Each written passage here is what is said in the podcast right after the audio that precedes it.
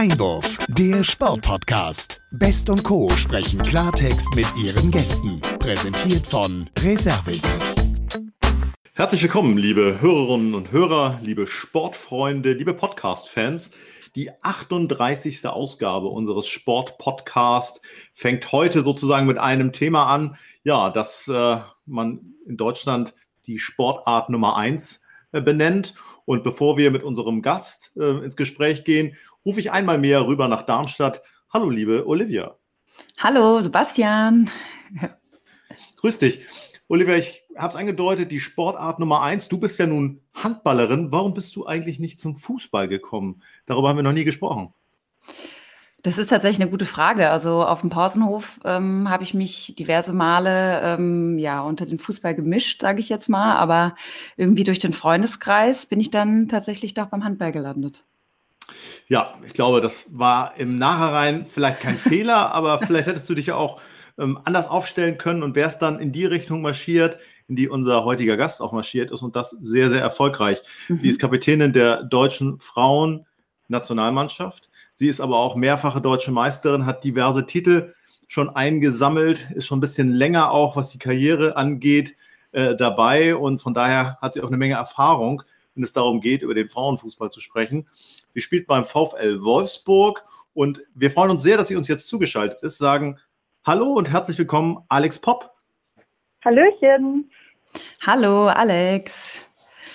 Ja, lieber Alex, schön, dass du heute da bist. Äh, wir freuen uns sehr, mit dir einen Einblick in den Frauenfußball ähm, zu bekommen. Und der Sebastian hat es ja eben schon gesagt, du ähm, bist voll im, im Profibereich angekommen. Du spielst beim VfL Wolfsburg wie man ähm, ja immer so schön sagt, der FC Bayern des Frauenfußballs.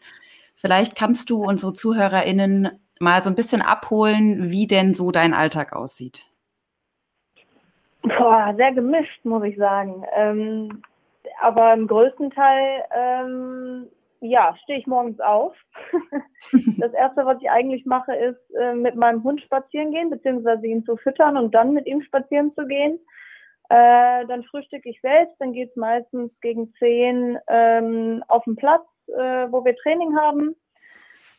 Ähm, bin dann so bis 13 Uhr in etwa auf, auf der Anlage, fahre dann wieder nach Hause. Wenn wir jetzt nur einmal am Tag Training haben, ähm, ja, ist der Nachmittag sozusagen frei. Da ja, widme ich mich ähm, aufgrund der Situation mit Corona gerade nicht mehr meinen Freunden, aber mhm. ähm, da widme ich mich eher dann weiterhin meinem Hund, ähm, mit dem man viel Unsinn machen kann. Und äh, ja, nebenbei natürlich so ein paar Organisationen. Man hat immer Papierkram zu Hause etc. pp. Äh, und wenn wir zweimal Training haben sollten, dann ähm, haben wir meistens gegen 16 Uhr äh, wieder das zweite Training und bis gegen ja, bis 18 Uhr dann wieder auf der Anlage, dann nach Hause, Abendessen, die letzte Runde mit dem Hund und dann gehe ich auch schon schlafen. Das klingt jetzt sehr ähm, diszipliniert und sehr kompakt. Was hat sich denn für dich jetzt im Wesentlichen auch verändert? Also was sind jetzt mal abgesehen auch davon, dass wir weniger Kontakte haben, du sprichst es an, aber was sind so die Veränderungen auch der letzten zwölf Monate, die dir auch am meisten zu schaffen machen und besonders, äh, mit denen man am, besonders zu kämpfen hat? Oh, tatsächlich ähm, sind es die, die Kontakte, die man nicht mehr haben darf. Ähm, also auch wenn wir Mannschaftssport treiben, haben wir natürlich noch andere Freunde, die äh, man gerne sehen möchte. Familie, ich kann jetzt nicht äh, unbedingt so einfach mal wieder zu meiner Familie fahren, mhm. ähm, was das Ganze natürlich ja nicht so schön macht, muss man sagen, aber trotz alledem ja sind wir schon sehr, sehr dankbar, dass wir ähm, ja auch privilegiert sind, ähm, den Sport oder unseren Beruf im Moment wieder ausüben zu dürfen äh, in den letzten Monaten. Und da sind wir natürlich schon sehr, sehr happy. Das muss man definitiv so sagen. Ja. Ähm, wissen auch, dass es vielleicht hin und wieder einen gewissen Beigeschmack, Fadenbeigeschmack hat, ähm, was viele ja nicht ganz so verstehen, warum wir wieder auf dem Platz stehen. Mhm. Äh, aber es ist nun mal unser Beruf, wie viele andere äh, auch arbeiten gehen, sei es im Homeoffice oder auch ähm, weiterhin ins Büro oder viele machen auch Geschäftsreisen und so weiter und so fort. Von daher muss man das, glaube ich, ein bisschen auf dieser Sparte sehen. Mhm. Und ähm, ja, das ist, glaube ich, so das meiste. Aber natürlich hat man in der in der Zeit, ähm, wo wir ja kurzzeitig auch mal gar nicht gespielt haben, wo ja komplett ähm, alles dicht war sozusagen, ähm, hat man sich natürlich auch viele, viele Gedanken gemacht. Ist man so zufrieden, wie es läuft, wie es bisher gelaufen ist, ähm, ja. was man noch so für Ziele, ähm, was möchte man noch erreichen, erleben. Ähm, also die Zeit habe ich schon dafür auch genutzt, muss ich sagen zum Teil zweimal die Woche äh, Training. Äh, wie, wie oft lässt du dich testen in der Woche? Wie sehr hat da das Hygienekonzept der Bundesliga auch eins zu eins Anwendung bei euch gefunden? Ähm, wir werden zweimal in der Woche getestet. Mhm. Ähm, unmittelbar vor den Spielen natürlich und eigentlich auch immer direkt nach den Spielen, dass man ähm, da auf einer sicheren Seite ist, um zu sehen, äh, was ist, was passiert oder ist nicht pass nichts passiert. Aber ähm, ja, hier beim VfL, glaube ich, müssen wir der Mannschaft ein großes Kompliment aussprechen. Also bei uns ist bisher noch nichts schief gelaufen und hoffe, dass es auch so weitergeht. Mhm. Das ist natürlich schön zu hören, ja. Ja, jetzt haben wir dieses leidige Thema Corona ja leider schon ähm, aufgeschnappt. Da würde ich gerne noch mal so ein bisschen auf die Belastung ähm, eingehen in diesen besonderen Zeiten. Ihr seid ja ganz normal im Spielbetrieb, was sowohl die Bundesliga angeht, aber auch ähm, DFB-Pokal und auch die internationalen Spiele, was äh, Champions League angeht.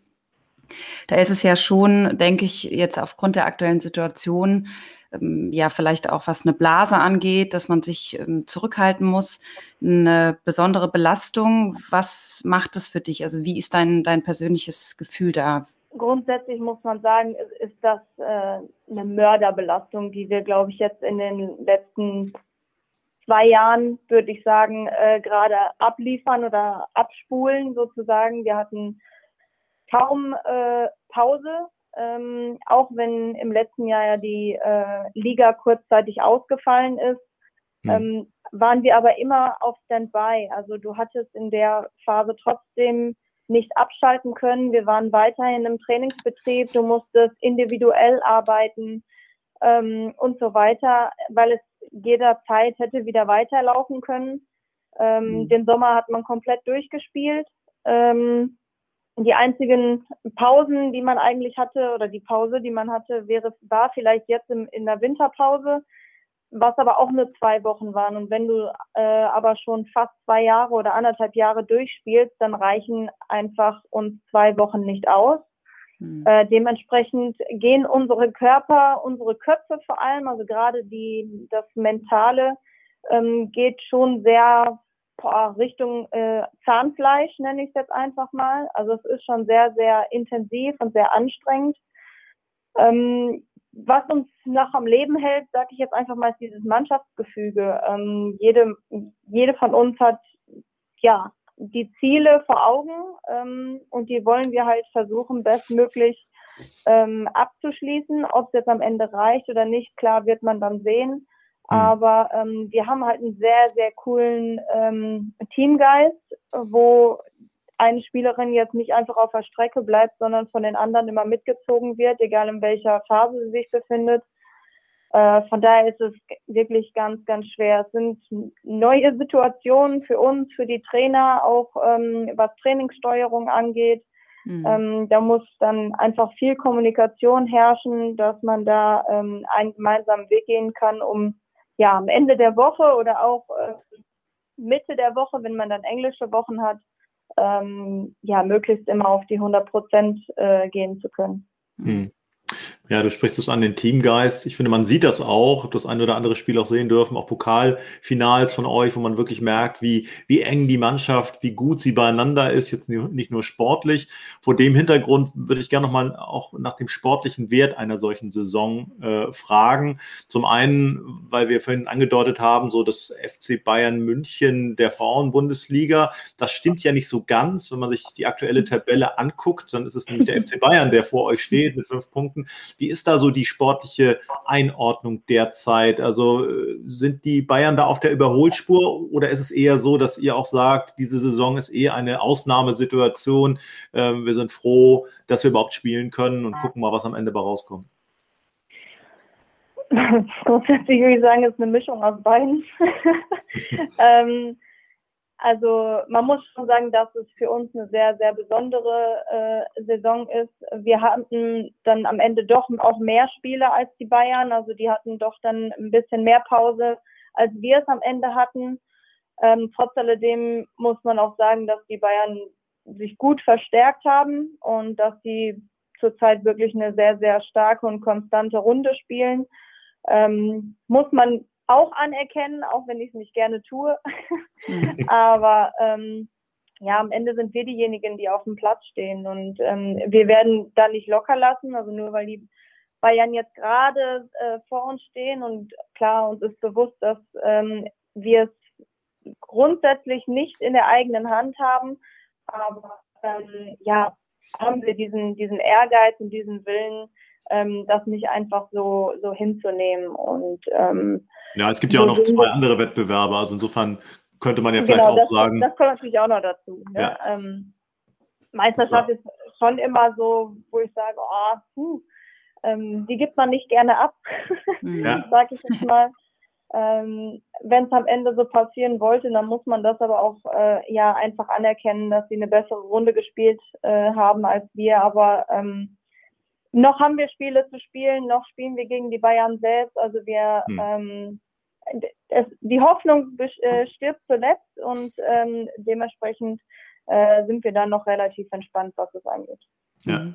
Sehr gut, ja.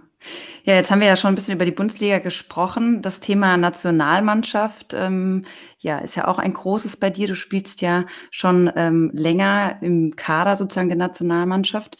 Jetzt stehen ja auch Anfang und Mitte April die nächsten Nationalspiele an. Nächstes Jahr dann die Europameisterschaft in England. Wie, ähm, ja, was sind so deine persönlichen Ziele, was die nächsten Wettbewerbe angeht? Ja, ähm, ich bin ein Gewinnertyp, von daher möchte ich immer gewinnen und glaube auch, dass ähm, wir seit der WM, also seit wir quasi auch Martina Voss-Tecklenburg als Trainerin bekommen haben, wir gerade in dem, so in dem letzten Jahr ähm, wirklich einen sehr, sehr guten Schritt gemacht haben. Mhm. Und ich auch guter Dinge bin, dass wir bei der Europameisterschaft auch ähm, ja, ein, zwei Wörtchen mitreden können, was äh, den Titel angeht. Trotz alledem müssen wir natürlich auf uns schauen. Also ähm, wir sind noch nicht am Ende unserer Entwicklung, das ist ganz klar, aber ähm, die Mannschaft ist gut drauf, ähm, die haben richtig Bock und man merkt halt, dass gerade so in dem letzten Jahr die, ähm, die Zusammenarbeit auch mit dem Trainerteam und so weiter, das es wird immer mehr zum Automatismus, man hat sich besser kennengelernt und so weiter und so fort, was ähm, am Ende natürlich ganz, ganz wichtig ist, um erfolgreich Fußball spielen zu können. Und mhm. von daher sind meine Ziele natürlich äh, so erfolgreich wie möglich ähm, am Ende von den jeweiligen Fußballplätzen zu gehen und ähm, da äh, werde ich natürlich darauf hinarbeiten. Mhm. Du sprichst die, die Bundestrainerin an. Ähm, da würde ich gerne nochmal zum einen nachfragen, wie sich das so anfühlt, auch ein Stück weit als Kapitänin verlängerter Arm der, der Bundestrainerin zu sein. Ist das für dich auch ein Thema, an dem du sozusagen aktiv arbeitest, auch da deine Routine und deine Erfahrung in dieser Zusammenarbeit mit der Trainerin einzubringen? Ja, natürlich. Also ähm, ich musste mich natürlich auch erstmal in die Situation hineinfuchsen, sagen wir es mal so. Ich war zwar schon immer eine Führungsspielerin, aber als Kapitänin ist es natürlich nochmal ähm, schon noch was anderes, äh, mhm. weil man für viele Dinge auch äh, neben dem Platz einfach auch zuständig ist, organisatorische Sachen etc. pp. Ähm, aber natürlich ist es äh, immer wieder interessant, auch für mich, ähm, neue Wege einzuschlagen und äh, das dann im Zusammenspiel mit Mannschaft und Trainerteam ähm, macht schon halt sehr, sehr viel Spaß.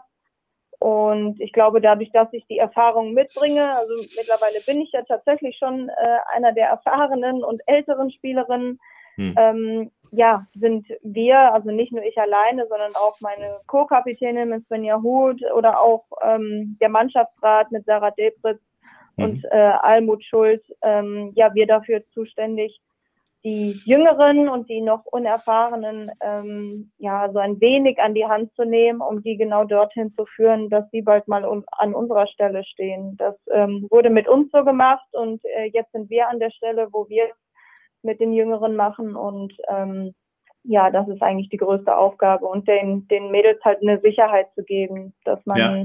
Fehler machen darf, ähm, dass hier keiner zerfleischt wird oder sonst irgendwas, mhm. weil man sich sonst äh, auch nicht weiterentwickeln kann. Mhm.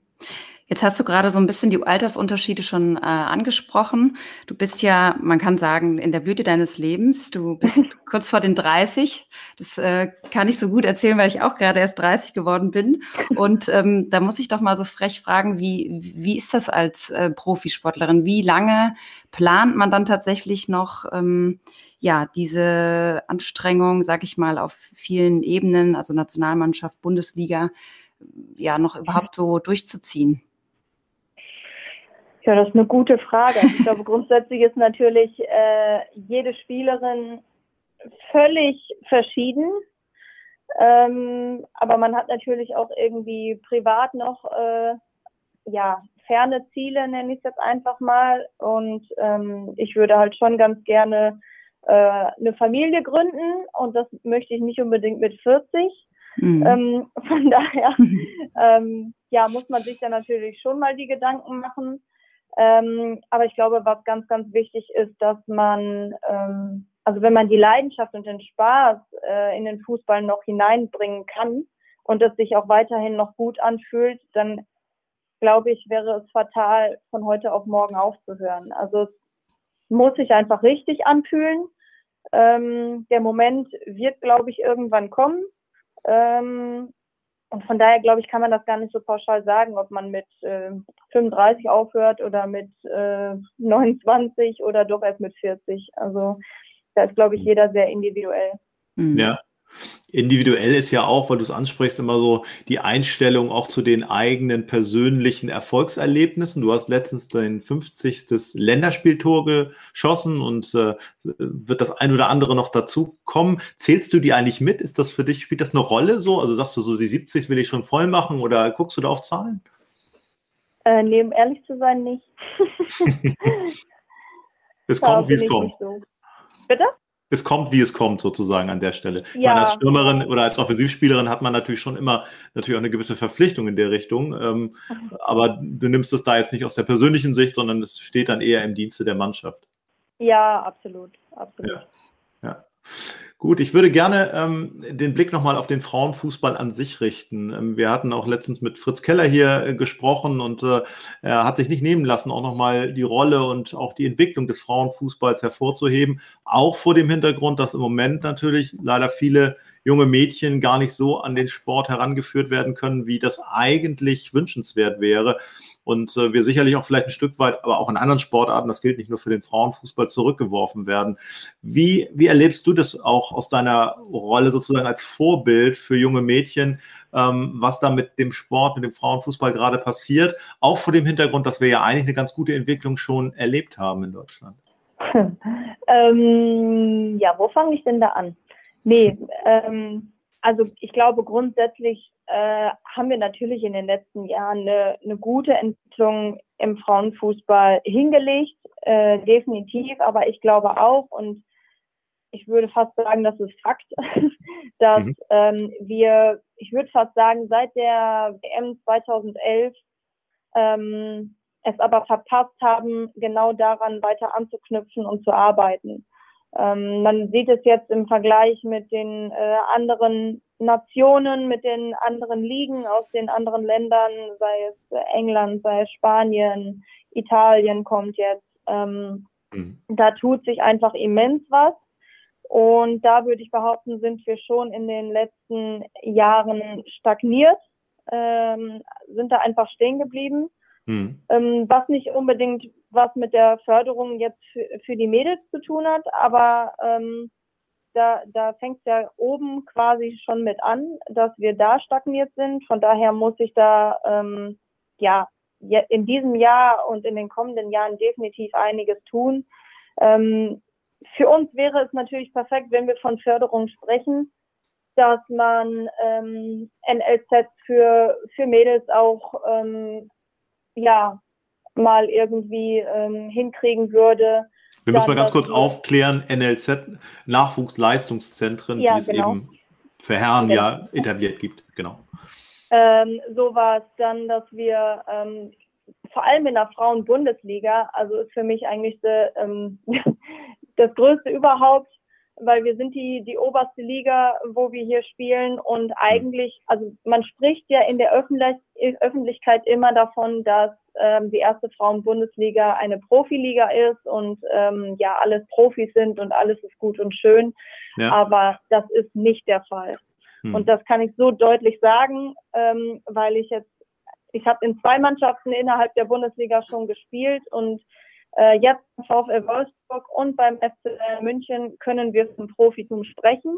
Hm. Da haben wir Spielerinnen wirklich das Privileg zu sagen, ich muss nebenbei nicht mehr arbeiten, aber alles, hm. was darunter passiert, ähm, da gehen die Spielerinnen arbeiten, sie machen eine Ausbildung, sie sind zum Teil noch in der Schule, ähm, sie machen nebenbei ein Studium etc. pp. Und mhm. da kannst du nicht von Profitum sprechen, weil sie einfach auch nicht so viel verdienen.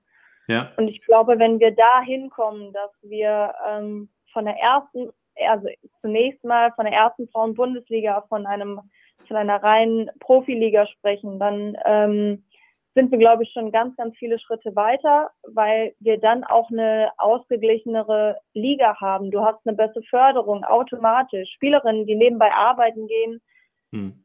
Sind nicht bei 100 Prozent, wenn sie abends ins Training gehen, weil sie ja. einfach schon vorher acht bis zehn Stunden gearbeitet haben. Also das hm. ist einfach so. Und ja. ähm, Somit können sie natürlich auch auf dem Platz keine hundertprozentige Leistung bringen und ähm, dann ist es für uns beim VfL zum Beispiel ja viel einfacher. Ähm, und so hast du dann besseren ausgeglichene äh, Liga, du hast eine bessere, Förd bessere Förderung und dann bin ich auch sicher, hast du automatisch auch eine bessere Qualität. Hm. Und ähm, das würde ich mir sehr wünschen für die kommenden Jahre, dass das ähm, endlich mal passiert und dass einfach nicht nur ähm, rumgeschwafelt wird, sondern halt auch einfach mal Taten folgen. Dass man dazu Geld braucht, ist uns allen bewusst, ähm, gar keine Frage, aber man muss es ja blöd gesagt ähm, vielleicht auch so ein bisschen wie ein Start-up sehen. Da muss auch erstmal rein investiert werden. Bei der Frauen-Bundesliga auch so. Du musst in die anderen Mannschaften einfach Geld rein investieren. Du musst der Liga eine Chance geben, um sich auch genau dahin zu entwickeln. Und mhm. ich glaube, dass ähm, der Frauenfußball weltweit ähm, schon eine Rubrik ist, wo du ähm, ja, wo du sehr gut Geld mit verdienen kannst und uns auch gut vermarkten kannst. Aber das ist irgendwie in Deutschland, ähm, weiß ich nicht, warum das, äh, warum da, man das verpasst hat. Ähm, ich hatte jetzt gerade noch mal so nach den, nach den jungen Mädels gefragt. Wie war das bei dir? Also wie kam es eigentlich, dass du am Ende dann mehr und mehr professionell gegen den Ball getreten hast? War das jetzt äh, Schicksal und Fügung oder war das von Anfang an ein Wunsch? Ich würde sagen Schicksal und Fügung. Ähm, ich habe angefangen mit Jungs zu spielen ähm, und es gibt ja dann diese äh, Kreisauswahl ähm, und dann auch Verbandsauswahl, wo man dann, äh, also ich habe dann damals in der Westfalenliga gespielt, äh, in der Westfalenauswahl gespielt. Hm. Und ich glaube, mein Vorteil war, dass ähm, der Ehemann meiner Trainerin in der Westfalenauswahl der äh, U15 Bundestrainer der ähm, Nationalmannschaft war. Ja. Und der hat mich halt auch spielen sehen und ähm, ja, so hat sich das dann irgendwie so ein bisschen entwickelt. Ich habe vorher, ich wollte einfach Fußball spielen. Also ich will eigentlich jetzt auch nur noch Fußball spielen. Jetzt natürlich auf einem anderen Niveau hm. ähm, und habe natürlich jetzt nochmal ganz andere Zielsetzungen. Die hast du ne, so wirklich als 13-, 14-Jährige noch nicht so extrem. Aber ähm, ja, dementsprechend war es schon so ein bisschen Schicksal, könnte man sagen. Ich musste auch zweimal in den Hintern getreten werden, dass ich auch wirklich weitermache, weil ich hm. dann doch früher auch eher so war, so ich will da nicht hin, weil ich niemanden kenne. Hm. Ja. Ähm, also ich war kurz davor auch aufzuhören, muss man auch sagen. Von daher, ähm, ja, bin ich eigentlich so äh, immer Step by Step ähm, eine Stufe höher geklettert oder konnte eine Stufe höher klettern ähm, mhm. mit einem guten Backup äh, meiner Familie und meinen Freunden, ähm, weil sonst wäre das auch nicht möglich gewesen. Mhm. Jetzt muss man ja sagen, es gab tatsächlich ja viele Jahre schon gewisse Vorurteile gegenüber dem, dem Frauenfußball. Bestes Beispiel ja eigentlich äh, 1989, ähm, als die Nationalmannschaft der Frauen als EM-Titel ein äh, Kaffeeservice sozusagen äh, gewonnen haben, was ja schon einiges darüber aussagt. Wie sind deine Erfahrungen so im, im Laufe der Zeit gewesen und ja, sage ich mal, bis heute? Merkst du da noch manchmal, dass ähm, der ein oder andere Spruch äh, kommt oder hat sich das komplett gelegt? Leider nicht, das wäre schön.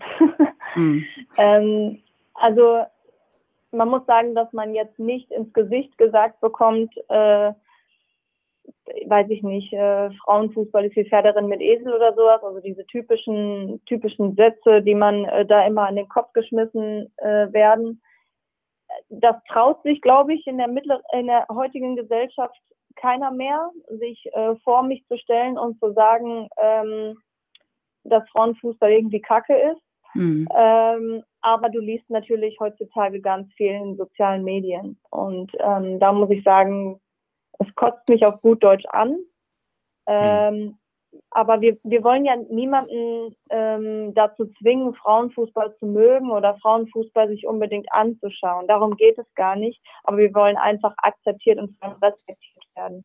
Also wenn ich ähm, in den sozialen Medien eine, eine Sportart lese, ähm, und die interessiert mich nicht, dann scrolle ich halt einfach weiter und dann muss ich dann nicht irgendeinen Dreckskommentar äh, drunter ja. setzen, wie kacke mhm. ich das finde.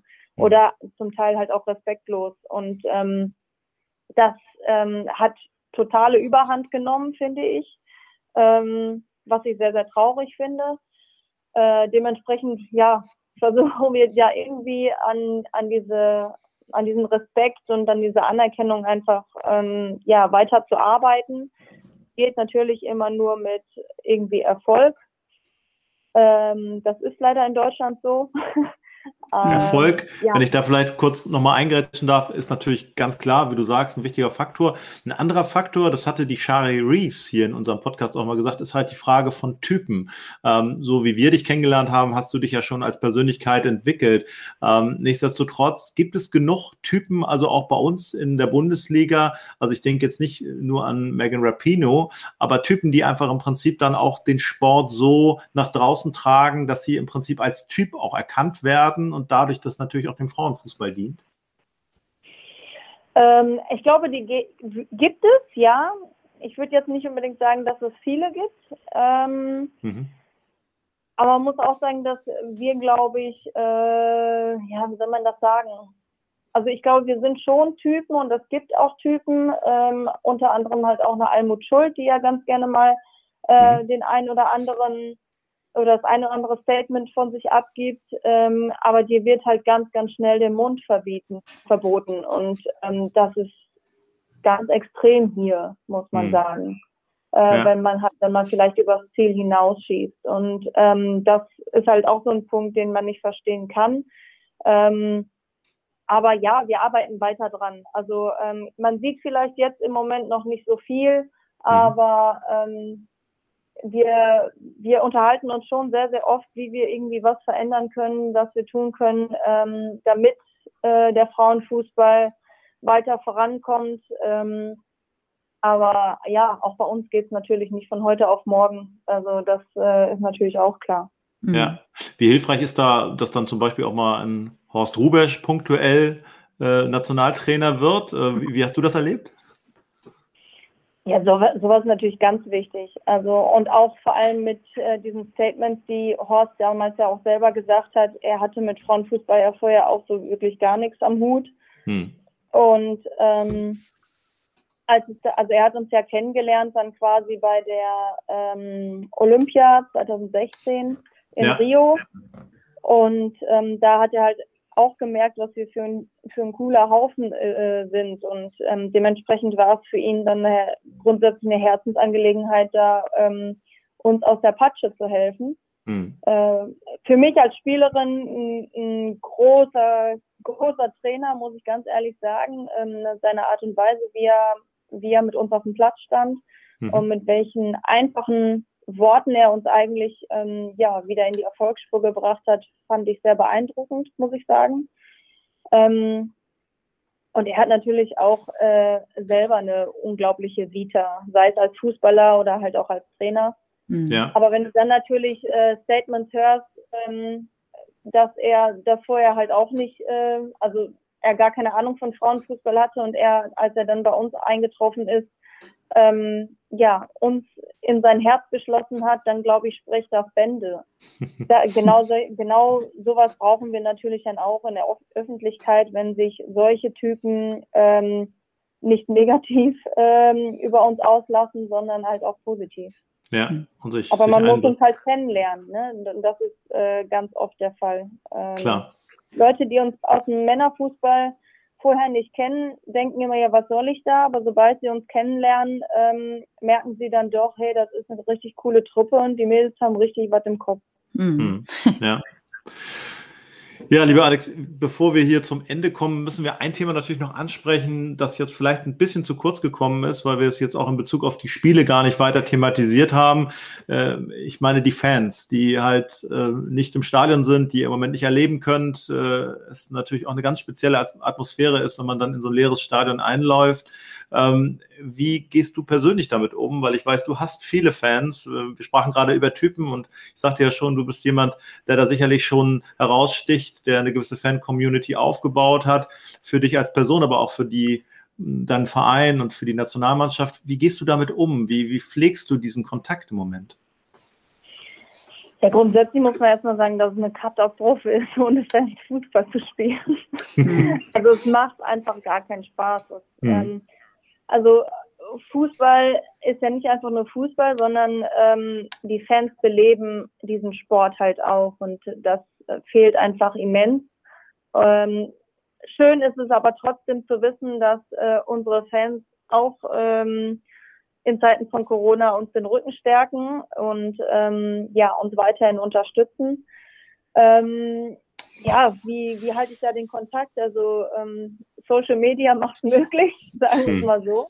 Ja. Ähm, dass man ähm, da irgendwie versucht, ähm, in Kontakt zu treten. Ich habe ähm, gerade aufgrund der Situation ähm, eine Möglichkeit geschaffen sozusagen. Also es gibt so eine so zwei, drei Plattformen, wo man Videobotschaften und so weiter versenden kann, mhm. um da einfach den den Leuten ja weiterhin natürlich irgendwie ähm, die Motivation an vielen Dingen ähm, zu geben und so weiter. Also äh, es ist es ist nicht einfach, aber ähm, ja, man, man kann auch nicht immer jedem gerecht werden, das muss hm. man auch dazu sagen, wenn man dann doch eine recht große Fanbase hat. Hm. Ähm, was ich immer ganz, ganz wichtig finde, ist auch ähm, Fanpost auch zu bearbeiten, die man mhm. bekommt. Sehr schön. Äh, nochmal die beiden Plattformen, willst du die nochmal nennen? Also was, was sind das für Plattformen? Äh, das ist einmal Memo, mhm. äh, heißt das, und äh, Chatico. Da mhm. kann man sich quasi anmelden und dann kann man einen Videogruß ähm, Super. Ja, ordern sozusagen und ähm, auf mein Handy und dann muss man ein paar Tage mit mir Geduld haben und dann äh, kriegt man ein Video quasi äh, zurückgesendet. Ah ja, cool. Ja. Und das hast du jetzt entwickelt in der Zeit, in der Corona-Krise, sage nee, ich mal, oder ist es schon länger? Ich nicht. Äh, nee, das nicht. So clever bin ich dann doch nicht. Aber ich fand es eine, eine coole Sache. Also ich habe das, äh, die haben mich angeschrieben, ähm, ob ich mitmachen würde und ähm, man kann halt dafür auch ähm, Geld verdienen sozusagen, aber das Geld geht dann nicht auf mein Konto, sondern es ähm, wird dann gespendet an Organisationen oder an ähm, ja irgendwelche ausgewählten ähm, Dinge genau für einen guten mhm. Zweck, äh, gerade auch in der in der jetzigen Situation. Mhm. mhm. Ja, jetzt wäre meine abschließende Frage eigentlich gewesen, was machst du neben dem Fußball? Jetzt weiß ich auf jeden Fall, dass du dich äh, sehr viel mit deinen Fans beschäftigst und da auch ähm, ja, fleißig äh, zurückschreibst. Und mit den Hunden. Und mit dem Hund, genau, oder mit den Hunden, genau. Ja. Gibt es da sonst noch irgendwas, was vielleicht auch in der, in der Corona-Zeit jetzt aufgekommen ist bei dir, wofür du jetzt mal Zeit hattest, weil ja auch das Fußball zwischenzeitlich so ein bisschen ausgefallen ist? Ja, ich habe ein Haus gekauft. Oh ja, das ist ja schon mal was. man, braucht, man braucht, muss ja irgendwie was Sinnvolles mit, äh, mit dem Geld anfangen. Mhm. Ähm, und ist eine, eine gute Geldanlage, sagen wir es mal so. Was aber auch, äh, ja, der Hintergrund ist, dass ich mit Sicherheit, wenn ich irgendwann aufhören sollte, äh, Fußball zu spielen, wieder zurück in meine Heimat gehen werde. Ähm, von daher, äh, ja, aber sonst tatsächlich so viel habe ich nicht. Also ich habe mich sehr viel mit, mit mir selbst beschäftigt, mit meinen Gedanken, ähm, wo soll es noch hingehen, das, wie es lief, war das alles so, wie ich es mir vorgestellt habe und so weiter. Aber da ähm, war ich sehr mit mir im Reinen, muss ich sagen. Also ich bin, bin sehr zufrieden, wie mein Leben bisher ablief und ähm, ja, bin gespannt auf das, was noch kommen wird.